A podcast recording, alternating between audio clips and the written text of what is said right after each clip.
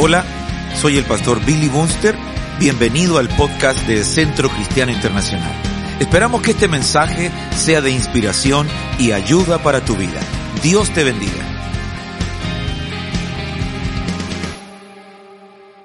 Las siete cavernas del alma, siete cavernas de la alma. Y empezamos a hablar de esta y mostramos que habían siete siete cavernas que aparecen en la Biblia, o siete cuevas, o siete grietas. La caverna o cueva Mejará, la Minjará, la Saif, la Pajat, la Mejoná, la Sok y la Hur. Y quiero em, empezamos a hablar de la cueva Minjará, que son la cueva donde te meten en las grietas, las grietas del alma. Y vimos en jueces capítulo 6, verso 2, y dice, y el poder de Madián prevaleció sobre Israel por causa de los madianitas. Los hijos de Israel se hicieron escondites en las montañas, en las cavernas, en los lugares fortificados. Y vimos que esta palabra, ¿verdad? Madián significa disputa, contienda o rencilla. Y entendimos que habían, habían situaciones, habían situaciones que traían a nuestro corazón rencilla, ¿verdad? Pleitos y que eran áreas de nuestra alma. Hay gente que está enojada con su pasado. Mire, hay gente que está enojada con su pasado. Hay personas que, que están enojadas porque, porque murió un familiar y, y hay rencilla en su corazón. El Señor me llevaba a ministrar sanidad a muchas personas allá en México que habían perdido un ser querido y que habían perdido seres en la pandemia o, de alguna manera habían muerto. Y, hermano, se llenó el altar de gente que había perdido gente, perdido familiares y, que había amargura en su corazón, amargura. Y esta pandemia nos, nos separó de la gente que amamos, no pudimos despedirlo de la manera en que hubiésemos querido. Eh, etcétera, ¿verdad? Y bueno, y pasaron muchos porque había esto, Madián les había robado, a Madián le había traído contienda, pero consigo mismo. Y vimos Isaías 42, 22, mas este pueblo es un pueblo saqueado y despojado, todos atrapados en cuevas. Gente que está viviendo en situaciones de angustia, gente que está viviendo en situaciones críticas, personas que están pasando por momentos de, sequías espirituales. En números 20, 24, Aarón será reunido a su pueblo, pues no entrará en la tierra que yo di a los hijos de Israel, por cuanto fuisteis rebeldes a mi mandato en las aguas de la rencilla o meriba.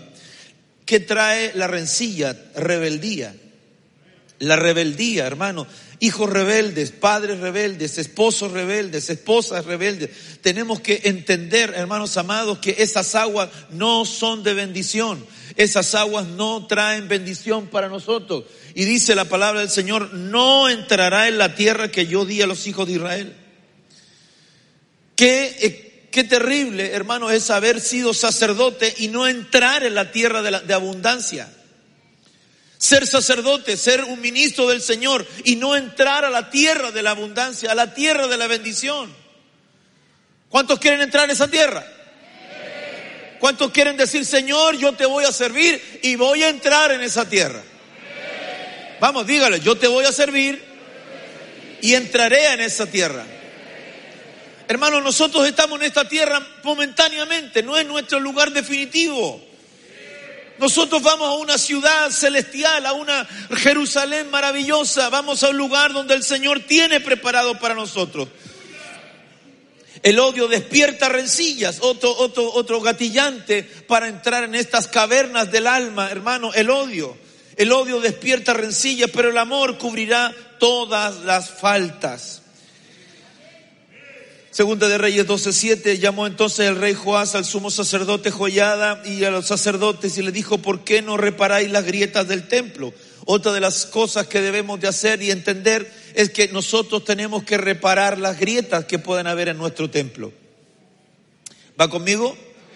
Hay grietas en el alma y esas grietas deben ser reparadas, pero deben ser reparadas por sacerdotes deben ser reparadas por ministros.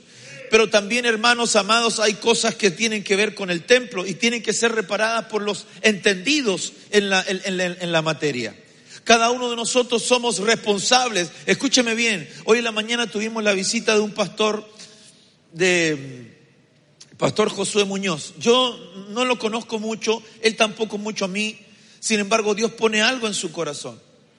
Pone algo y, Dios, Dios, Dios lo levanta y me dice, yo necesito ir a, tu iglesia. Eh, no, no quiero que me invites, me estoy haciendo el invitado, me dice. Y vino y nos compartió acerca de la bendición y nos habló. Y Dios lo usa como, como profeta de Dios. Y dijo, y, este, y, el estatus de esta iglesia va a cambiar.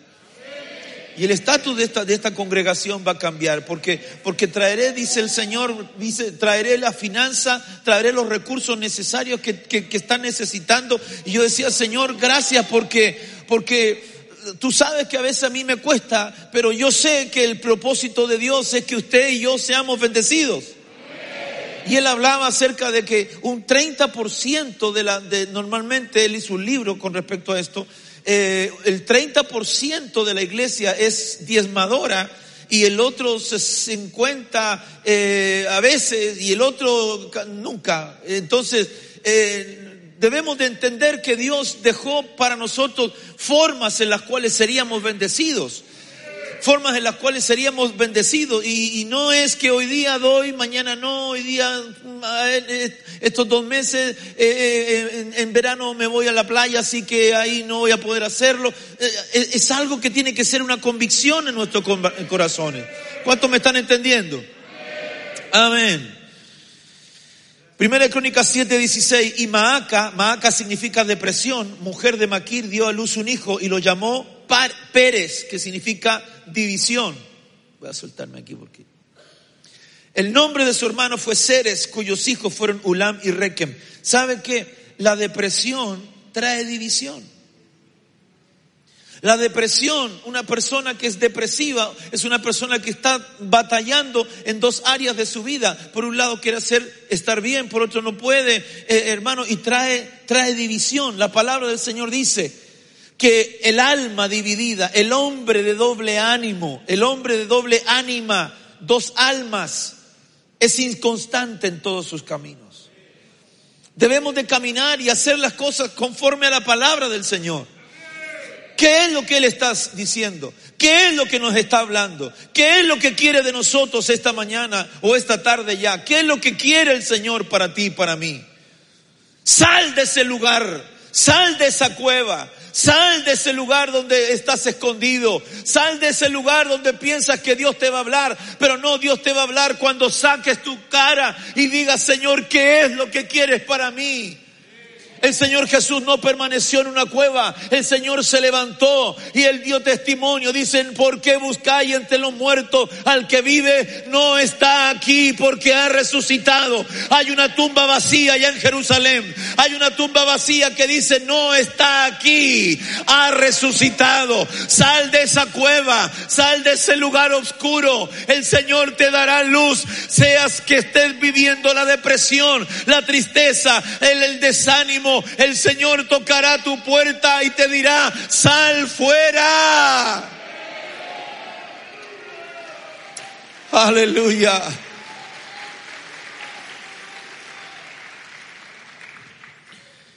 Ayer hablaba con mi apóstol y me decía, nos vemos pronto. Yo le dije, ¿qué tan pronto? en octubre me dijo. Pero ella tiene agendado ahí Santiago en llamas para estar con nosotros. Cuanto dele aplauso, dele palmas al Señor.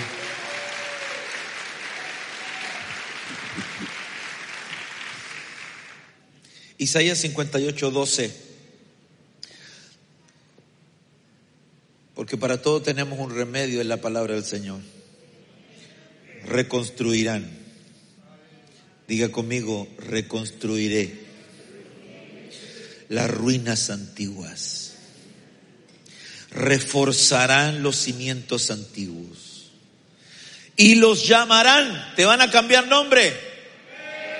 Te van a cambiar nombre, te van a llamar reparador de muros caídos, reconstructores de casas en ruinas.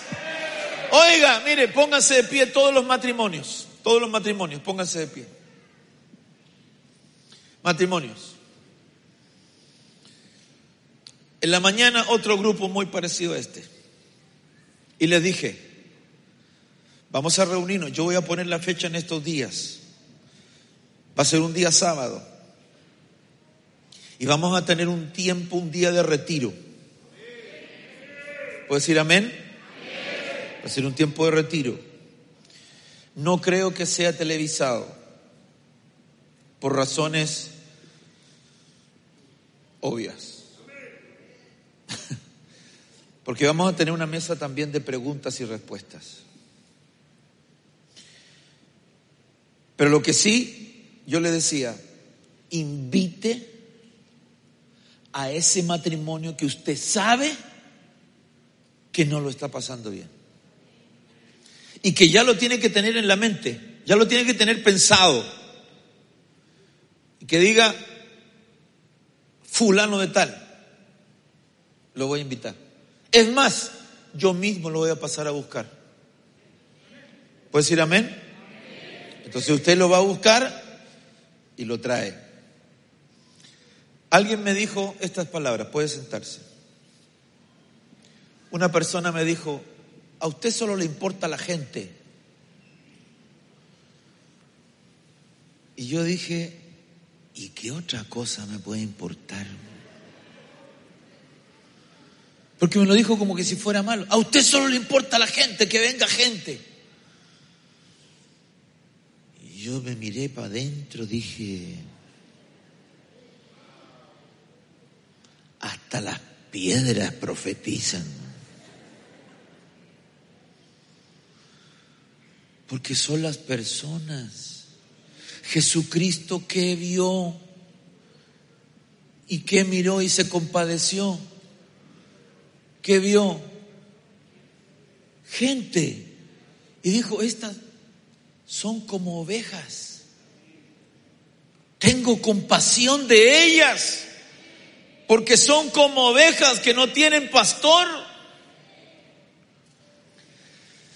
La nácar colunga dice, serán edificadas por ti las antiguas ruinas y alzará los cimientos de generaciones y generaciones y te llamarán reparador de brechas y restaurador de sendas para habitar. Ahora quiero hablarte de esta segunda cueva, la cueva Saif. Y esta cueva, le pido al Señor que me ayude, hermano. Porque se llama la cueva del desenfreno. Jueces capítulo 15, verso 7. Entonces Sansón les dijo, ya que así habéis hecho, juro que me vengaré de vosotros y después desistiré. Y los hirió cadera y muslo con gran mortandad. Y descendió y habitó en la cueva de la peña de Etam y Etam significa lugar de animales salvajes. Habitó en la cueva de la peña de Etam, en la cueva Saif, en la cueva del desenfreno. ¿Qué es lo que hace, qué es lo que hace Sansón? Permítame recordar la historia. Él viene y ha salido y de pronto dice, voy a volver a la casa, voy a ir a ver a mi esposa. La había abandonado, la había dejado por mucho tiempo. Y, cuando vuelve, el suegro se le opone, le dice, no, porque di a tu mujer a otro, porque tú no, ya no, venías. Y él se enfurece, se encoleriza y hace un voto, hace un juramento. ya que así habéis hecho, juro que me vengaré de vosotros. Y después desistiré. Y los hirió cadera y muslo con gran mortandad. Y descendió y habitó en la cueva de la peña de Etam, que significa, ya le dije, lugar de animales salvajes. Pero el tema es este. La ferocidad, la ferocidad, la violencia de Sansón venía por una razón. Y era por su desenfreno. Lo que hacía que Sansón fuera violento era su desenfreno, su brío sexual. ¿Va conmigo? ¿Y dónde se refugia? Se refugia en el lugar de animales salvajes. Ahora vaya conmigo. Biblia Nácar Colunga, Isaías 34, 14. Perros y gatos salvajes se reunirán allí. Y se juntarán allí los sátiros. También allí Lilith descansará y hallará su lugar de reposo. Esta potestad llamada Lilith es una potestad de desenfreno sexual.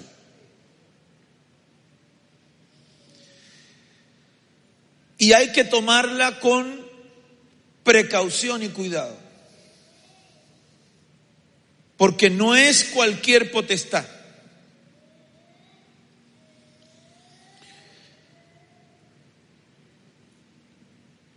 Cuando yo todavía no estaba, no estaba como pastor, todavía no había sido llamado a ser pastor,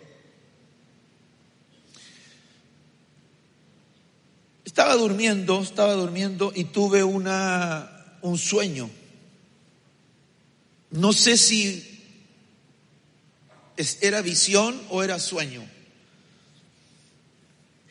Después le voy a decir por qué.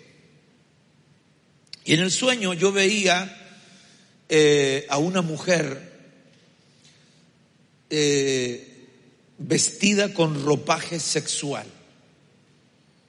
sugerente, de cabellera que le caía, no veía su cara, solo veía su cuerpo. Y que caminaba hacia mí. Y yo la miraba y yo no le voy a decir, y, yo decía, no, qué horrible, qué, oh, qué feo. No, yo la miré, la estaba mirando porque era una mujer atractiva físicamente. En ese tiempo, en ese tiempo, atento con lo que yo le voy a decir, el Señor me llevó a tiempos de oración donde me despertaba a las 4 de la mañana, pero por hora, por horario sí, 4 de la mañana, ¡fa! A orar. Recuerdo un día de mayo, un día de mayo que orando a esa hora me despertó a las 4 de la mañana y dije, Señor, hacía un frío, hermanos, un frío que hacía. Y le dije, Señor, voy a orar, pero aquí en la camita nomás, voy a orar en la camita, Señor. Y me dice, levántate. Señor, voy a orar, pero aquí acostadito, arrodillado, y me, arrodillé en la cama y me tapé con la frase. Me arrodillé. Ay, Señor, le estoy contando mis bajezas, Señor. Me arrodillé en la cama Dije, Señor, tú, tú crees que no voy a orar, pero sí voy a orar, Señor. Levántate. Me salí de la cama, agarré una frazada y me fui al comedor, al living. Me fui al living. Me arrodillé con la frazada encima, hermanos, así, arropado Empecé a orar, orar, orar, orar, orar. Oré por el que se me pasó por la mente, hermano, por el, vecino que me echa el agua a la basura, Señor, bendice. Ilumínalo, elimínalo, Señor, bendice. Padre Santo. Y así empecé a orar. Y oraba, hermanos. Y, de pronto no sabía más por qué orar. Y Señor, voy a leer la Biblia. Y empecé a leer la Biblia. Y nada, leía la Biblia. Pero, Señor, ¿qué me quieres decir? A las 7 de la mañana me voy a acostar. Voy a echar un ojito más, dije yo, Señor.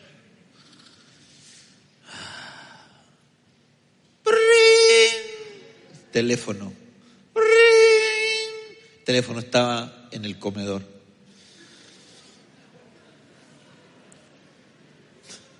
Puse la frazada otra vez. Aló, hijo. Mamá, ¿cómo está? Feliz cumpleaños, me dice. Y viene la voz del Espíritu Santo y me dice, es que yo te quería saludar. Y me pongo a llorar, hermano. Corté a mi mamá, terminó de hablar, hablarme, saludar. Y yo lloraba, hermano, decía, Señor, te tomaste el tiempo para saludar. Ni me acordaba, mire, y yo me acuerdo siempre de mi cumpleaños, hermano. Pero ese día, usted sabe que yo me acuerdo de mi cumpleaños.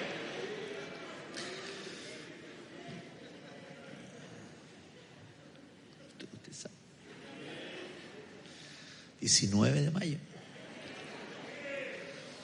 Pero ese día se me olvidó. Bueno, eran esos días donde yo me postraba, hermanos, y le decía al Señor esto, esto, esto, esto, oración. Estaba en un tiempo de oración muy fuerte con el Señor. En ese momento viene este sueño. Se lo cuento para que diga, ah, quizás qué carnal andaba el hermano, carnaza, que... No, no, no, no, no. Estaba bien, bien santiguado. Y veo a esta mujer que se empieza a acercar. Y cuando yo empiezo a ver que se acerca, el Espíritu Santo me dice, no es buena, es un espíritu. Y yo le digo, ¿cómo te llamas? Y me da un nombre que yo nunca había escuchado. Después supe cómo se llamaba.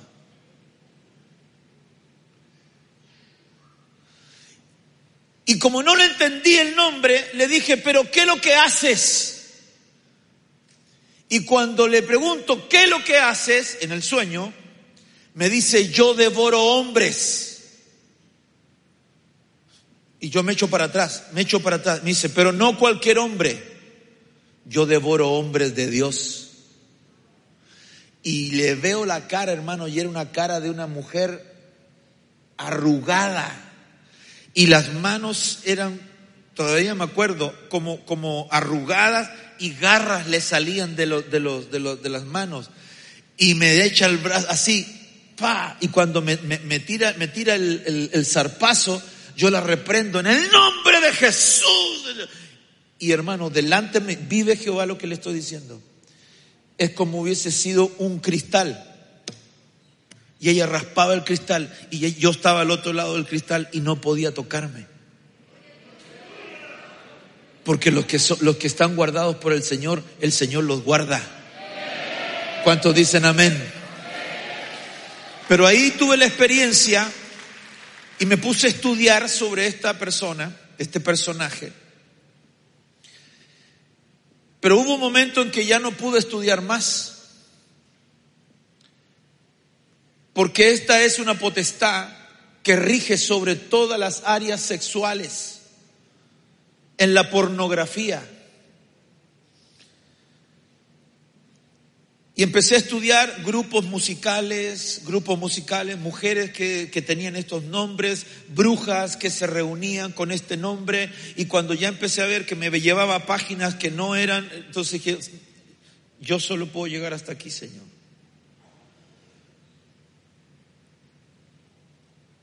Pero esta potestad, hoy, hoy, está más fuerte que nunca.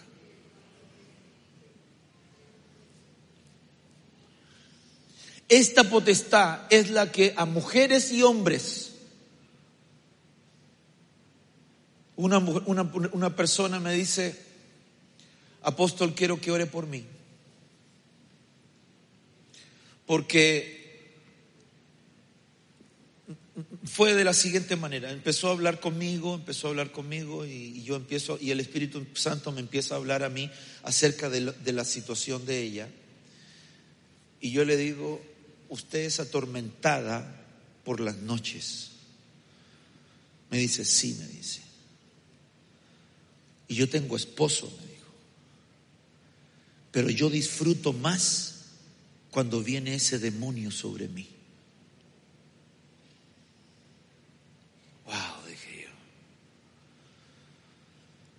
Y me dice, y yo sé que es pecado, pastor, me dice. Yo sé que es pecado, apóstol. Pero yo disfruto más que cuando estoy con mi esposo. La ministramos, tuvo manifestación. El Señor la hizo libre. Pero hay hombres, porque este, este, este, este demonio no solamente se encarga de de atacar a mujeres, a, hombres, sino también a mujeres, a niños, a jovencitos. Hoy día los ataca y les dice, ustedes no, no importa si son hombres o mujeres, aquí aparece otro elemento que son los sátiros. ¿Quiénes eran los sátiros? Son seres sexuales mitad hombre, mitad cabra. Y la palabra los menciona. Allí se juntarán los sátiros. En esa cueva, en esa cueva del desenfreno, en ese lugar donde, donde muchos empiezan y esa cueva llamada desenfreno, hoy día se llama pornografía, Hoy día se llaman películas subidas de tono, hoy día se llaman películas con influencia homosexual, como la que se estrenaba esta semana de Boss Lightyear. Así que si usted pensaba llevar a su hijito a ver Boss Lightyear, piénselo dos veces.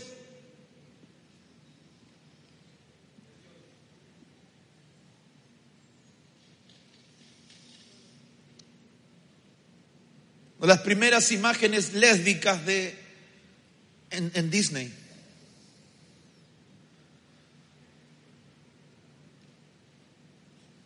Usted ve Almacenes París, el, eh, Ripley, Falabella, todo eso, esto, McDonald's, municipalidades, gobiernos, viviendo el orgullo, el orgullo gay.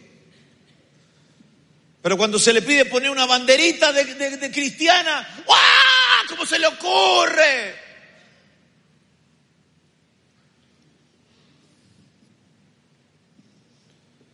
No te metas en esa cueva. Sé santo. Porque tu Dios es santo. Apártate del mal. Apártate. Los papás, atentos a lo que están mirando, atentos a los juegos que están viendo.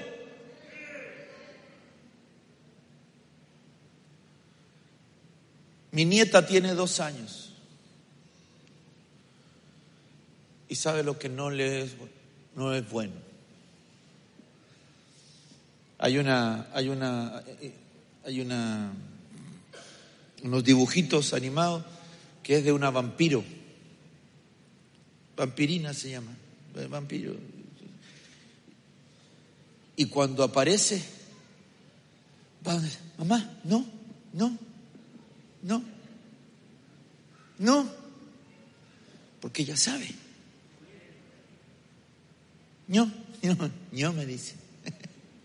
ño mamá, ño papá, ño. Mi nieto sabe y conoce lo que, lo que, porque se le ha enseñado, se le ha inculcado.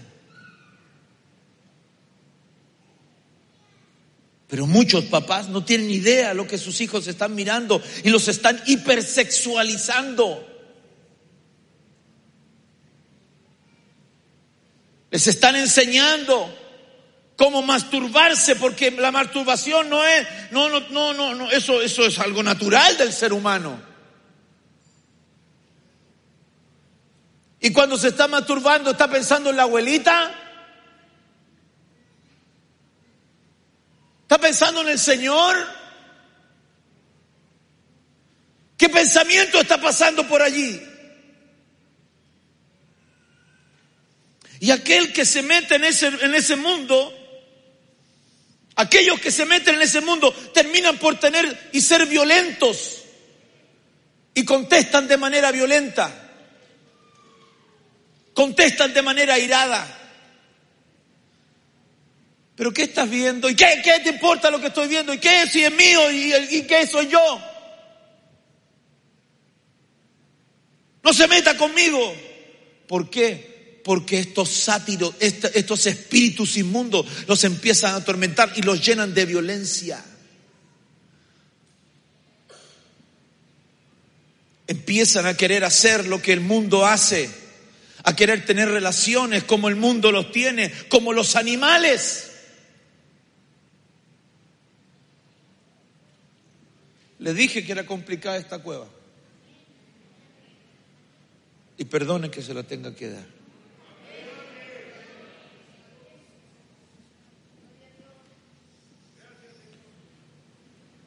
Isaías 13, 22, en sus, en sus palacios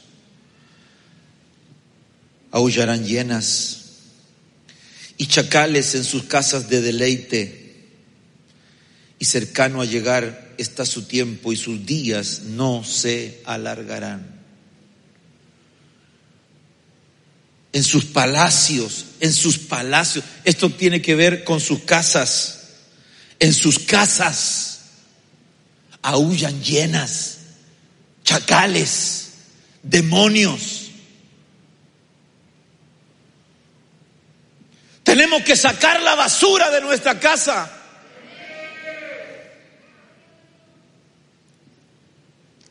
Operación limpieza.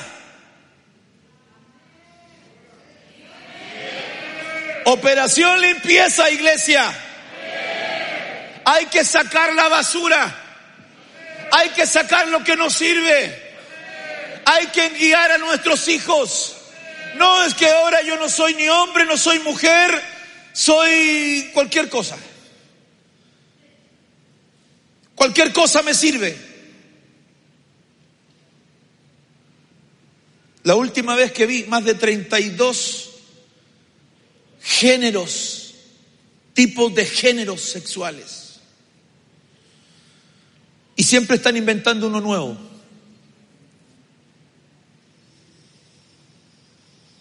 Homo, hetero, bi, trans, pan,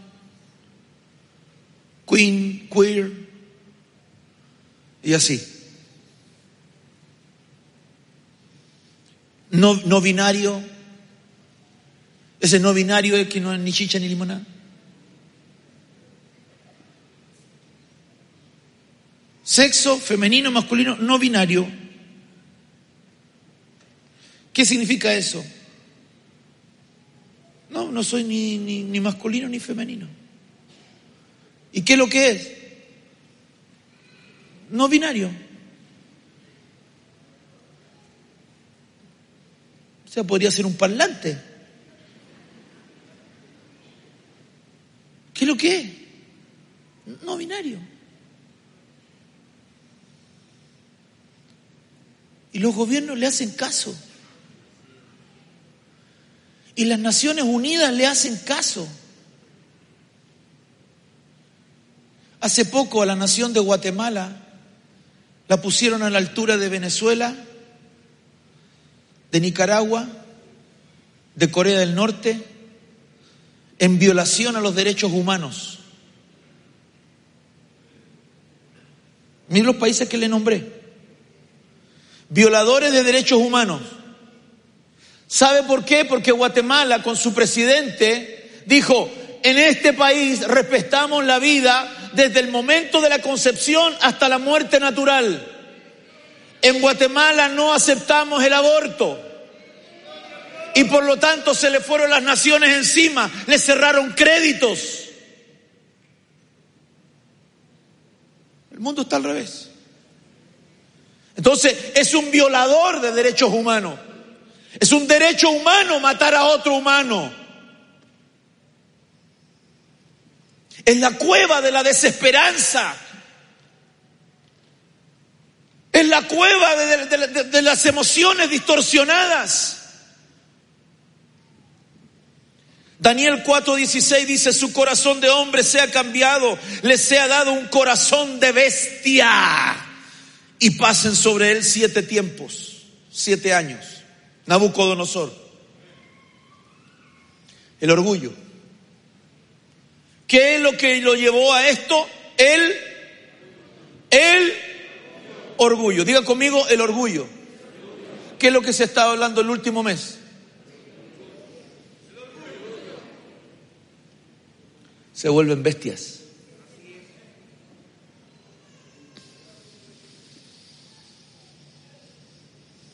Y ahí sí dice algo. Porque se levantan en violencia.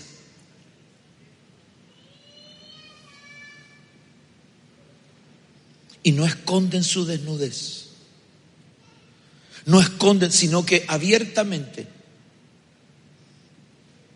la mujer quiere derechos y se los ha ganado. ¿Va conmigo? La mujer se los ha ganado, pero no se ha ganado el derecho de asesinar. No se ha ganado el derecho de asesinar. Porque el que está dentro ni siquiera tiene la misma cadena cromosómica que ella. Es otra persona no es un apéndice, no es una, una parte del intestino de ella, no es un riñón que le está fallando. Su corazón de hombre sea cambiado y le, le sea dado corazón de bestia. Porque cuando el orgullo se manifiesta, Dios le cambia el corazón a la gente y no para bien. Pero mire lo que dice Daniel 4:34, más al fin del tiempo, yo, Nabucodonosor, alcé mis ojos al cielo. Y mi razón me fue devuelta. ¿Qué quiere decir con eso? Estaba, estaba loco, fuera de sí. Y bendije al Altísimo y alabé y glorifiqué al que vive para siempre, cuyo dominio es sempiterno y su reino por todas las edades. Bendije al Altísimo, bendije al Elión, alabé, glorifiqué al que vive por siempre. ¿Cuál es, nuestro, cuál es nuestro, nuestra tarea? Es hacer que la gente vuelva en sí, que el Espíritu Santo del Señor que mora en usted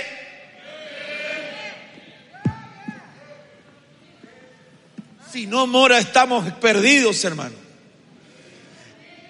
El Espíritu del Señor que mora en usted, no le tengo que sacar el amén, usted lo tiene que sacar solito. Si el Espíritu de Dios mora en ti, entonces usted entiende la palabra, usted camina en la palabra, usted se afirma en la palabra. Si el Espíritu del Señor está en usted, entonces usted va a caminar seguro sobre la palabra del Señor.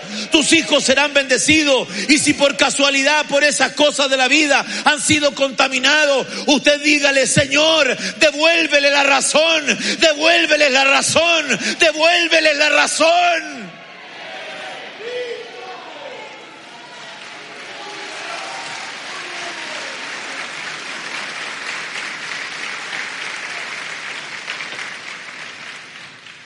Tengo padres que están orando pidiéndole al Señor, devuélvele la razón.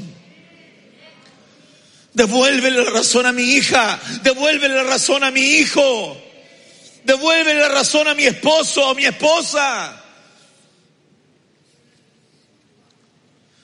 Se metieron en esta cueva del desenfreno y no han podido salir. Pero cuando se termina, cuando viene el rocío del Señor, suban los hermanos, por favor, que van a ministrar ahora. Cuando viene el rocío del Señor, caiga la lluvia el rocío de tu amor.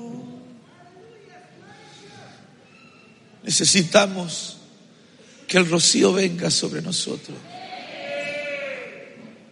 llenando las vidas de tu pueblo, Señor.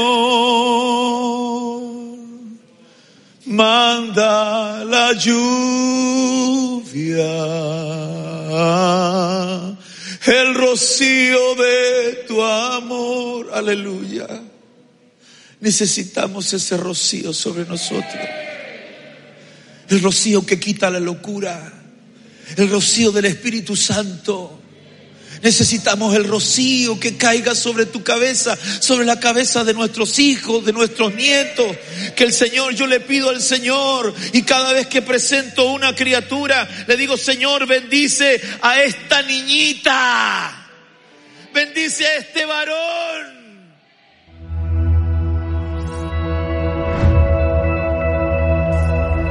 Tú y yo somos iglesia. Donde Cristo es nuestro centro, la Biblia es nuestra luz, la gente es nuestro enfoque y la adoración nuestra pasión. Encomendado a Dios y a la palabra de su Permita que Dios sea tu ayuda. Señor, santifica. La familia es nuestro diseño, la fe nuestra respuesta, la generosidad nuestra norma y servir es nuestro privilegio. Centro Cristiano Internacional, un lugar donde creemos en nuevos comienzos.